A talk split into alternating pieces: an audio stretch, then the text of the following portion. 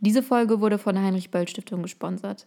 Die Heinrich-Böll-Stiftung steht für grüne Ideen und Projekte, ist eine reformpolitische Zukunftswerkstatt und ein internationales Netzwerk.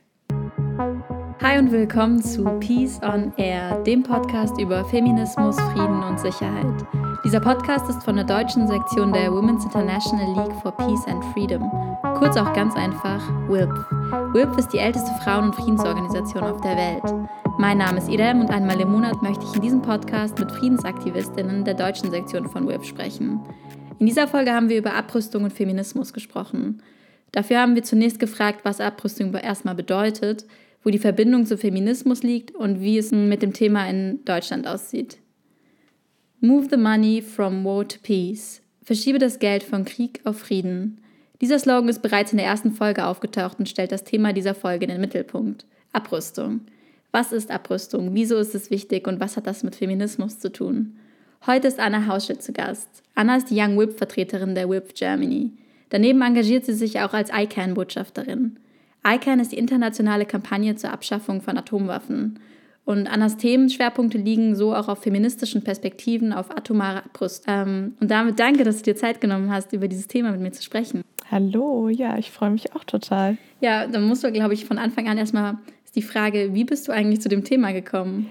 Also ich würde sagen, zu dem Thema Abrüstung selbst erst sehr spät. Eigentlich erst in den letzten ein, zwei Jahren. Ich habe mich im Laufe des Studiums viel mit Politik, internationalen Beziehungen auseinandergesetzt. Und da kommst du automatisch auch ähm, auf Fragen von Krieg und Frieden und eben auch Rüstung oder Abrüstung. Und Atomwaffen sind da auch ein Thema, das immer mal aufkommt. Aber Atomwaffen aus einer feministischen Perspektive zu betrachten, eher nicht so häufig. Das ist mir dann aber mal begegnet in einem Text. Und dann habe ich das total interessant gefunden und mich weiter damit beschäftigt. Und ja, jetzt ähm, bin ich hier und erzähle ein bisschen darüber. Genau, dann hast du das Interesse quasi gefunden. Und ähm, dann würde ich auch sagen, dass wir mit den Basics anfangen. Also erstmal so ganz konkret, was ist Abrüstung? Also Abrüstung, ganz einfach erklärt, würde ich sagen, ähm, ist der Versuch und dann auch ähm, das Handeln danach, Waffen, Waffensysteme, Militär äh, zu reduzieren. Das bedeutet unter anderem weniger oder gar nicht in Waffen und Militär zu investieren, Geld dazu, dafür auszugeben und diese dann eben auch nicht zu nutzen. Und Abrüstung kann einmal passieren, dass verschiedene Staaten miteinander zum Beispiel sich absprechen und sagen, wir rüsten gemeinsam ab, also in einer Absprache miteinander. Das können aber auch ähm, Länder oder Akteure selbst für sich entscheiden, wenn sie zum Beispiel sagen, den eigenen Verteidigungshaushalt, also das äh, Geld in Rüstung, Verteidigung, Militär ähm, zu minimieren. Und was das Ziel von ko konsequenter und kompletter Abrüstung ist, ist eine Welt ohne Waffen. Das ist natürlich ein sehr utopisches Ziel und eine Utopie, die, wünschen, die sich viele wünschen und andere sagen, ja, das wäre nicht realistisch. Aber ich denke, Schritt für Schritt ähm, kann man sich auch Utopien nähern oder wenigstens darüber nachdenken. Genau, ich meine, Utopien, das ist, glaube ich, das Hauptargument, was da auch ähm, oft in dem Diskurs vorkommt, also in diesen Gesprächen. Ähm, und es ist eben kein neues Thema. Also Abrüstung war auch ein Thema in vielen Bewegungen, die sich dafür schon eingesetzt haben. Und trotzdem wird Rüstung, also ähm, der Besitz von Waffen oder ähm, die Austragung von Konflikten mit Waffen, ähm, immer noch als zentrales Thema so zur Erhaltung von Sicherheit angesehen, oder? Ja und nein. Also ähm, es kommt auch ein bisschen darauf an, wen du fragst und was mit Sicherheit gemeint ist. Wenn wir von einem ganz klassischen und vor allen Dingen militärischen Sicherheitsverständnis ausgehen, also Staaten stehen sich gegenüber, haben zum Beispiel einen Konflikt und tragen ihn mit Waffen aus oder drohen sich zumindest den Einsatz von Waffen an. Und das würde dann vermeintlich Sicherheit hervorrufen. Da denke ich, würden vor allen Dingen die Menschen, die von diesen Konflikten direkt betroffen sind, ähm, oftmals das Gegenteil behaupten. Ähm, und es ist äh, schon so, dass die Frage ist, schaffen, können Waffen oder die Androhung von Gewalt, kann das wirklich Sicherheit schaffen? Was ist das denn für ein, für ein Verständnis von Sicherheit? Und viele Menschen verstehen unter Sicherheit ganz andere Dinge. Also zum Beispiel ähm, äh, ein Dach über dem Kopf zu haben, Zugang zu Bildung, Zugang zu Ressourcen, ähm, Wasser, ähm, Lebensmittel, ähm, Rechte, die man hat, ne? Einhaltung von Menschenrechten und so weiter. Und ich denke, dass die Frage dann im Raum steht, was ist Sicherheit und für wen? Und wird Sicherheit wirklich durch Waffen gewährleistet oder ist nicht eigentlich die Existenz von Waffen immer vor allen Dingen auch eine Androhung von Unsicherheit für Menschen? Genau, und in der Broschüre der WILF quasi, wo du auch mitgewirkt hast, Deutsche Abrüstungspolitik, eine intersektional-feministische Perspektive der WILF, ähm, werden halt auch diese Konsequenzen genannt. Und da ist halt auch ähm, zum Beispiel Umwelt ein Thema oder ähm, die Vertreibung von Menschen, die Lebensbedingungen, die sich verschlechtern. Und ähm, das hast du ja auch schon erwähnt. Es gibt da jetzt aber auch, ich meine, die Agenda Frauen, Frieden und Sicherheit des Sicherheitsrates der Vereinten Nationen unterstreicht ja eigentlich, also wie wichtig Abrüstung ist. Und ähm, da geht es eben auch um die Anerkennung von Gewaltprävention und ähm, der stärkeren Betroffenheit der Auswirkungen auf benachteiligte Gruppen. Und wenn das diese Grundlage ist, ist das schon so eine feministische Perspektive oder gibt es da einen Unterschied? Muss da mehr kommen? Also ich würde ähm, ganz gern darauf aufmerksam machen, dass es, glaube ich, verschiedene Ebenen gibt, äh, wie man sich dem Thema Abrüstung oder dem Thema Waffen an sich, und von, mit Waffen meine ich auch ähm, ein großes Spektrum von Kleinwaffen bis zu Massenvernichtungswaffen wie Atomwaffen. Das, da gibt es noch mal ein paar Unterschiede, aber an sich der, die, äh, der Blick darauf kann schon auch sehr ähnlich sein. Und ein feministischer Blick darauf ist einmal das, was du angesprochen hast. Also wer ist wie von dem Einsatz oder der Androhung von Waffen vielleicht auch unterschiedlich betroffen. Und da ist es so, dass Frauen beispielsweise ähm, oder andere marginalisierte Gruppen auch in Konfliktsituationen überproportional stark oder in einer anderen Art und Weise oder ähm, ja in einer unterschiedlichen Art und Weise vielleicht von Waffen und äh, Gewaltandrohungen eine Betroffenheit haben. Aber ein feministischer Blick auf Abrüstung ist nicht nur das. Also ein feministischer Blick auf Abrüstung schaut sich auch an, wie die Existenz von Waffen auch mit anderen Problemen, strukturellen Problemen miteinander in Verbindung steht. Zum Beispiel Umwelt und Klima. Also gerade bei Atomwaffen können wir später auch gerne noch ein bisschen äh, stärker drüber reden. Ähm, aber weil du es gerade schon angesprochen hast, die Auswirkungen auf Gebiete, auf die Umweltbedingungen Gebieten, zum Beispiel in Gebieten, wo Uran abgebaut wurde oder Atomwaffen getestet wurden. Das ist auch ein Blick darauf. Was noch eine weitere Ebene ist, ist, ist die Frage, wer sagt denn, dass Waffen was Positives sind? Dass Waffen eine Stärke zeigen, dass jemanden über eine andere Person, Gruppe, Staat und so weiter äh, Macht ausüben oder Gewalt androhen, dass das zu Sicherheit führt.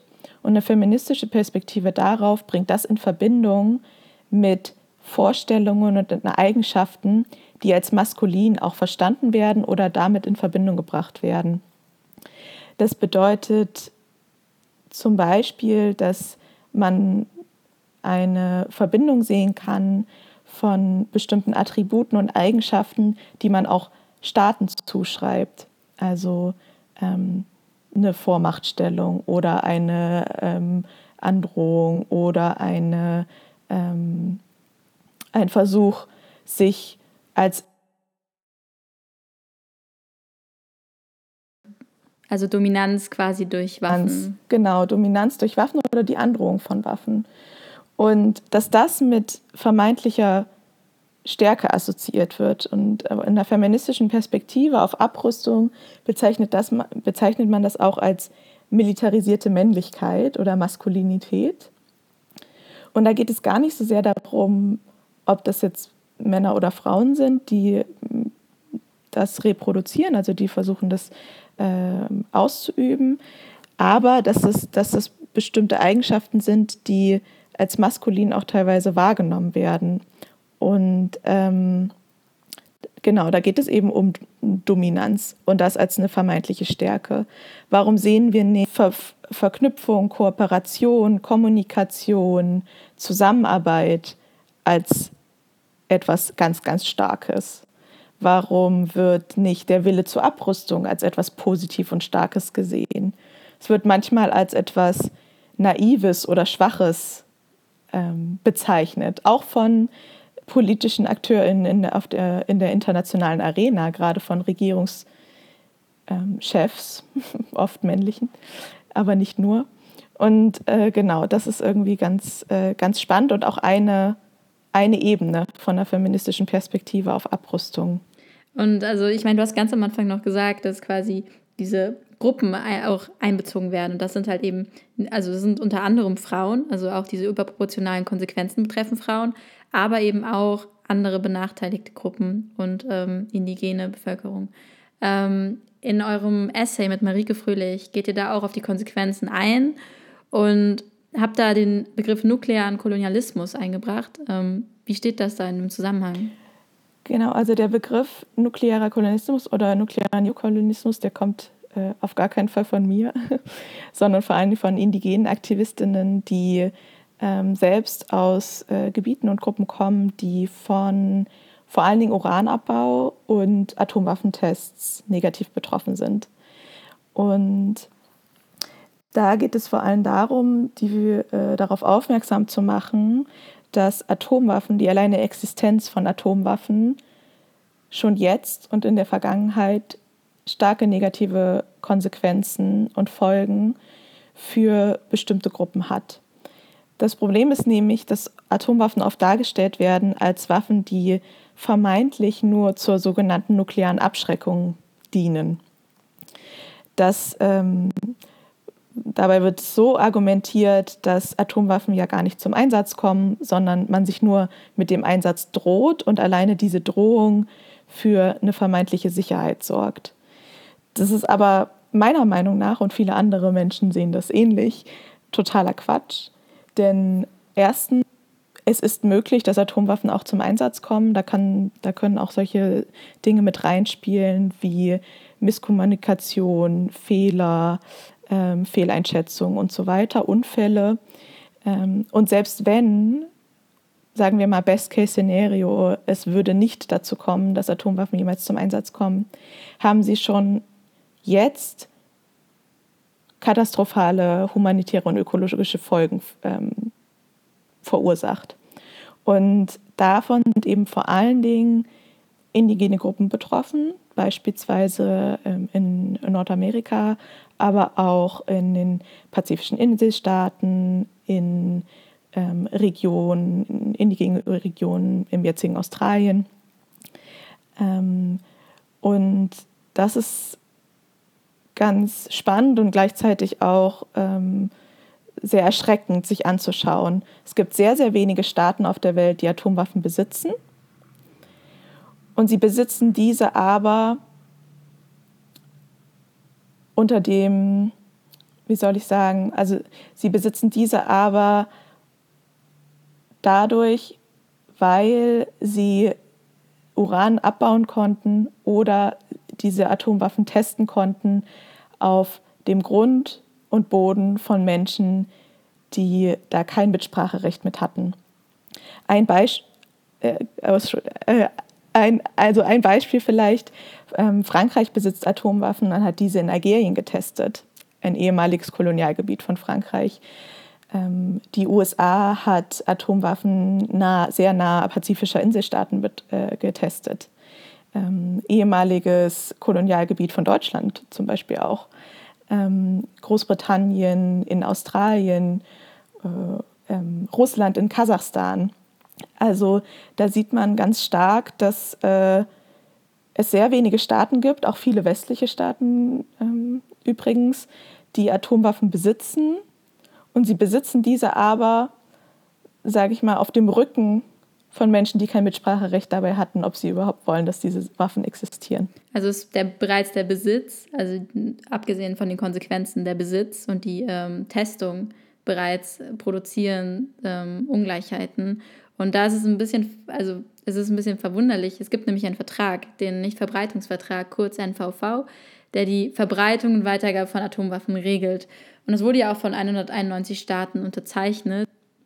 Äh, warum ist das so, dass es dann immer noch dazu kommt? Mm, ich denke, das muss man ein bisschen geschichtlich einordnen. Also dieser Vertrag ist äh, zustande gekommen, weil man gerne wollte, also die internationale Gemeinschaft und alle beteiligten Staaten dieses Nichtverbreitungsvertrags, dass nicht mehr Staaten als zu diesem Zeitpunkt, als dieser Vertrag zustande gekommen ist, Atomwaffen besitzen.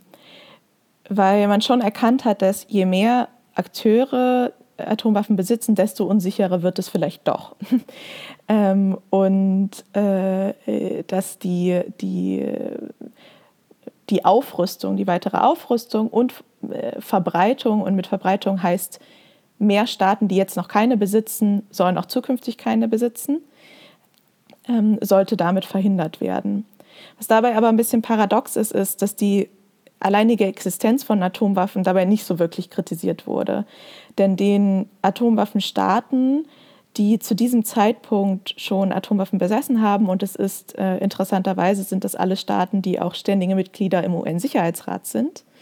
Also ähm, China, genau, die P5, die, äh, China, Russland, die USA, Frankreich und Großbritannien. Ähm, denen wurde zugesprochen, ihre äh, Atomwaffen auch weiter besitzen zu können. Allerdings sollen sie schon abrüsten. Also sie haben schon sich auch dazu, äh, dazu verpflichtet, ihren Besitz zu reduzieren, was sie im Moment nicht tun. Da gab es mal eine Phase, wo das stärker passiert ist, aber im Moment ist das eher nicht der Fall. Ähm, und alle weiteren Staaten haben sich dazu äh, die Teil dieses ähm, Vertrages sind, haben sich dazu bekannt, keine Atomwaffen sich anzuschaffen, sozusagen. Ganz, ganz grob. Ähm, das Problem allerdings ist dabei, dass diese Abrüstungsversuche oder auch die Abrüstungsforderungen des NVV, äh, NVVs und auch anderer Abrüstungsverträge seit einer ganz langen Zeit eigentlich schon zum Liegen gekommen sind. Also wir erkennen im Moment eher eine Tendenz zu Aufrüstung, Aufrüstung auch, ähm, wenn es um Modernisierung zum Beispiel von Waffensystemen geht.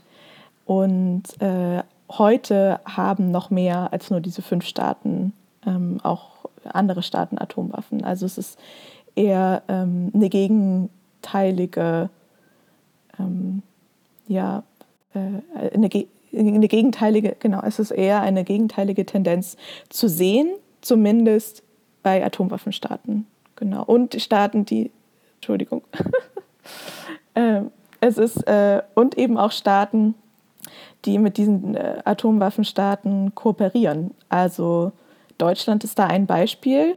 Deutschland besitzt selbst keine Atomwaffen. Deutschland hat aber US-amerikanische Atomwaffen immer noch auf deutschem Territorium stationiert.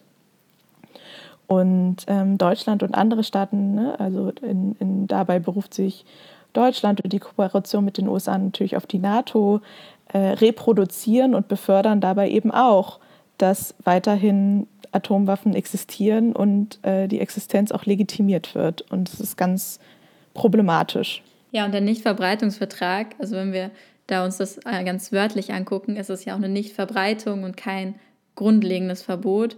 Und ähm, da haben sich einige aktivistische Gruppen, unter anderem unter der Kampagne ICANN, da bist du ja auch aktiv, ähm, für einen Atomwaffenverbotsvertrag eingesetzt. Ähm, was fordert denn der Vertrag dann? Also was ist der Unterschied? Der Atomwaffenverbotsvertrag ist der erste Vertrag, der ein komplettes Verbot von Atomwaffen festschreibt. Und nicht nur von äh, und dabei ähm, sowohl die Produktion, ähm, die Finanzierung, die Lagerung, der, den Besitz, die, der Androhung des Einsatzes und natürlich auch der Einsatz von Atomwaffen und Atomwaffentests. Also er ist der erste Vertrag, der Atomwaffen an sich und deren Existenz komplett delegitimiert und damit einen ganz neuen Ton anschlägt. Und was besonders interessant ist, was ich besonders interessant finde und total wichtig, ist, dass dieser Vertrag initiiert wurde und auf den Weg gebracht wurde von zivilgesellschaftlichen Gruppen und Staaten, die keine Atomwaffen besitzen. Und jetzt denken sich viele, naja, die besitzen ja schon keine Atomwaffen, warum ähm, ist es äh, dann so wichtig, dass die sagen, ein Verbot von Atomwaffen äh, finden wir gut? Naja, es ist deshalb wichtig, weil Atomwaffen die ganze Welt bedrohen. Sie bedrohen nicht nur die äh, Staaten, die Atomwaffen besitzen und sich gegenseitig äh, den Einsatz auch androhen, sondern sie bedrohen eben alle, äh, alle benachbarten Staaten, aber haben auch globale Konsequenzen. Also ein potenzieller Einsatz von Atomwaffen hätte zum Beispiel katastrophale klimatische oder klimaverändernde äh, Konsequenzen, würde Hungersnöte ähm, auslösen und so weiter. Und da sagen die Atomwaffenstaaten, die atomwaffenfreien Staaten, die sich da zusammengeschlossen eben, das ist auch, das geht auch uns was an und wir wollen nicht in einer Welt leben, in der diese Waffen existieren.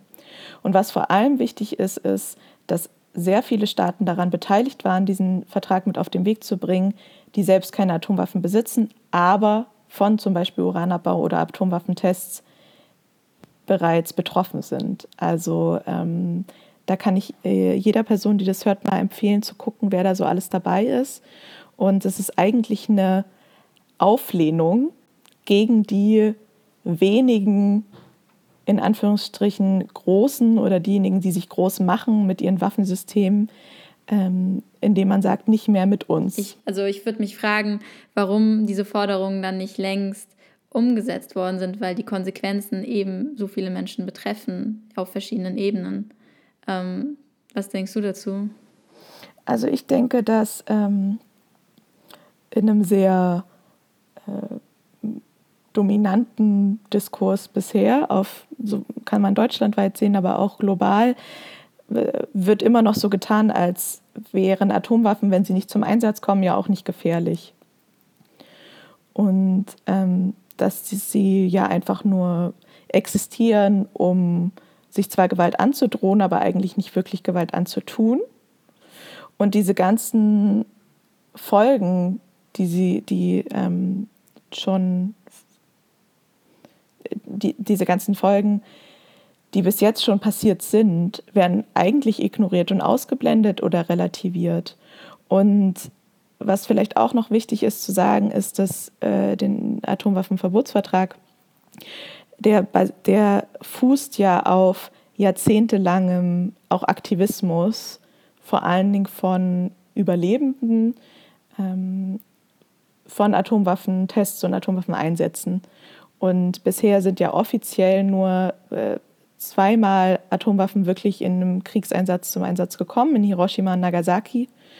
Und äh, überlebende Gruppen und aktivistische Gruppen aus Japan waren da auch ganz stark mit dran beteiligt. Und ich, das würde ich auch nochmal hm, hervorheben, dass das wirklich eine, ein komplettes Auf den Kopf stellen ist. Wem hört man denn zu und wem ähm, schenkt man, wem schenkt man, wessen Wort und Perspektive schenkt man Bedeutung? Und das, würde ich sagen, ist auch ein Knackpunkt, wenn es um eine feministische Perspektive auf Abrüstung geht.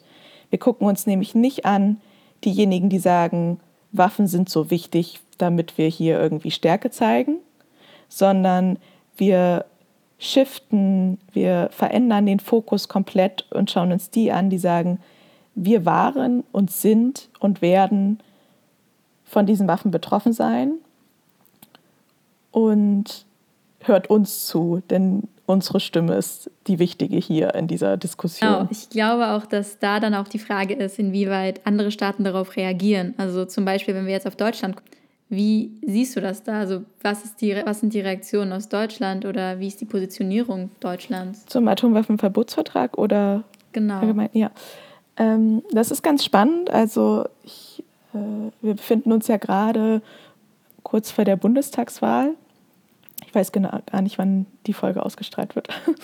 ähm, Deutschland hat weder bei den Verhandlungen zum Atomwaffenverbotsvertrag teilgenommen, noch hat den Atomwaffenverbotsvertrag, was ja ein internationaler Vertrag ist, bisher unterschrieben und ratifiziert. Ähm, also ist dem beigetreten und hat sich somit äh, darauf berufen, die, die Forderungen, die in, mit diesem Vertrag einhergehen, auch einzuhalten. Das heißt, im Moment besteht noch eine ganz große Distanz zwischen Deutschland, der deutschen Regierung und diesem internationalen Vertrag. Es gibt nun aber verschiedene Politikerinnen, auch Parteien, die sich äh, schon den, diesen Vertrag auch anschauen und auch in der Zukunft sich vorstellen können, dem sich stärker anzunähern. Vielleicht ihn sogar zu unterschreiben, hoffentlich. Ähm, und damit aber auch die, ähm, den, den Forderungen des Vertrags gerecht zu werden. Und das würde im deutschen Fall heißen, dass nicht mehr in Atomwaffensysteme investiert werden sollte oder kann, weil das wäre ein Bruch mit dem Vertrag und dass Atomwaffen äh, vom deutschen Boden abgezogen werden müssen. Das heißt eine, schon eine Neuorientierung und eben eine Neuorientierung in die Richtung, dass wir uns als Deutschland oder als deutsche Regierung ähm, und so weiter äh, uns stärker mit den Folgen auseinandersetzen und nicht an diesem vermeintlichen, ich würde es Märchen nennen oder Mythos von nuklear, nuklearer Abschreckung festhalten.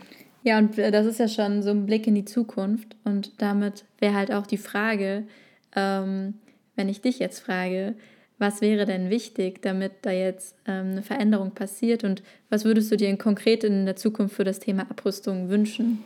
Also für das äh, Thema Abrüstung würde ich mir wünschen, dass wir in allen Bereichen uns klar machen, was Waffen sind und was sie anrichten können. Und dass wir eher uns dafür einsetzen, dass weniger in Waffen und Verteidigung und Militär investiert wird und nicht mehr. Ich glaube, das ist vielen vielleicht nicht so bewusst, aber sehr viele Länder, auch Deutschland, haben in den letzten Jahren eine Tendenz gezeigt, eher mehr in diese Bereiche zu investieren. Ich denke, da muss eben ein Fokus sein auf äh, ziviler Form von Konfliktbearbeitung. Da muss vor allen Dingen eine Prävention sein, von Konflikte gar nicht erst entstehen zu lassen. Und dazu gehört zum Beispiel auch, äh, verschiedene Formen von sozialer Ungleichheit zu bekämpfen. Das ist nicht miteinander voneinander getrennt, sondern das ist miteinander verknüpft. Und ähm, ich würde mir wünschen, dass wir auch die Verbindung sehen zwischen den verschiedenen Formen von Waffen, aber auch zwischen innenpolitischen Problemen, die mit Waffen zu tun haben, und außenpolitischen. Also ich denke, das ist auch nochmal ein ganz wichtiger Blick äh, auch ein feministischer Blick darauf, da die Verknüpfung zu sehen. Zum Beispiel Deutschland, auch eines der Länder, die sehr viel Waffen produzieren und auch exportieren, dass diese Waffen in, innenpolitisch in anderen Ländern Probleme verursachen, äh, Menschen in Gefahr bringen, in, ähm, auch in Hände gelangen, die sie eigentlich nicht verkauft wurden und äh, damit Menschen auch Frauen unter anderem ähm, gefährden. Äh, dazu gehört aber auch, innenpolitische Probleme in Deutschland in den Blick zu nehmen. Und ich glaube, viele verstehen unter Abrüstung ganz klassisch die Außenpolitik oder Kriege zwischen Ländern oder so. Für mich gehört zur Abrüstung aber auch dagegen anzugehen, dass zum Beispiel rechtsextreme Netzwerke Gruppen und Organisationen sich nicht weiter bewaffnen können. Und wir haben in den letzten Jahren auch einige Skandale gehabt, wo aus staatlichen Sicherheitsinstitutionen wie der Bundeswehr oder der Polizei ähm, Munition verschwunden ist und die sind in rechtsextremen Netzwerken wieder aufgetaucht. Das kann nicht sein. Wir haben vermehrt, vor allen Dingen in den letzten Jahren, ähm, rechtsextreme, rassistische, antisemitische Anschläge gehabt, die überproportional von Männern verübt wurden. Warum ist das so? Wie kann man dagegen angehen? Was muss man tun? Warum besitzen Menschen die Erlaubnis, Waffen zu tragen ähm, und verüben dann solche Gewalt, vor allem gegenüber marginalisierten äh, Personen? Und ich denke, das ist auch ganz wichtig und das wünsche ich mir, dass wenn wir über Abrüstung reden, wir über all diese Themen, Themen reden und es auch Themen sind, Probleme sind, die wir ganz konkret bei uns vor unserer eigenen Haustür angehen müssen und ja, dagegen angehen müssen, dagegen kämpfen müssen und dagegen aufstehen ja, müssen. Ja, Abrüstung ist dann, e, also ist eben auf verschiedenen Ebenen und deswegen danke ich dir auch, dass du mit mir heute diese Ebenen auch so ein bisschen, wir haben nicht über alles reden können, aber wir haben viele Themen einbeziehen können und ähm, vielen Dank, dass du dir Zeit genommen hast, auch da zu sein. Sehr gerne. Danke für die Einladung. Ja, das war Peace on Air, der Podcast über Feminismus, Frieden und Sicherheit. Ich bin Idem und würde mich natürlich freuen, wenn ihr dem Podcast folgt. Ihr findet die deutsche Sektion der WILP unter www.wilp.de und schaut auch sonst gerne mal bei unserem Instagram unter WILP Germany vorbei. Teilt gerne den Podcast und folgt uns auf unseren Kanälen. Falls ihr euch noch selbst in die Themen vertiefen wollt, verlinke ich euch natürlich die Links und die Quellen. Bis dahin bleibt vor allem gesund. Danke, dass ihr zugehört habt.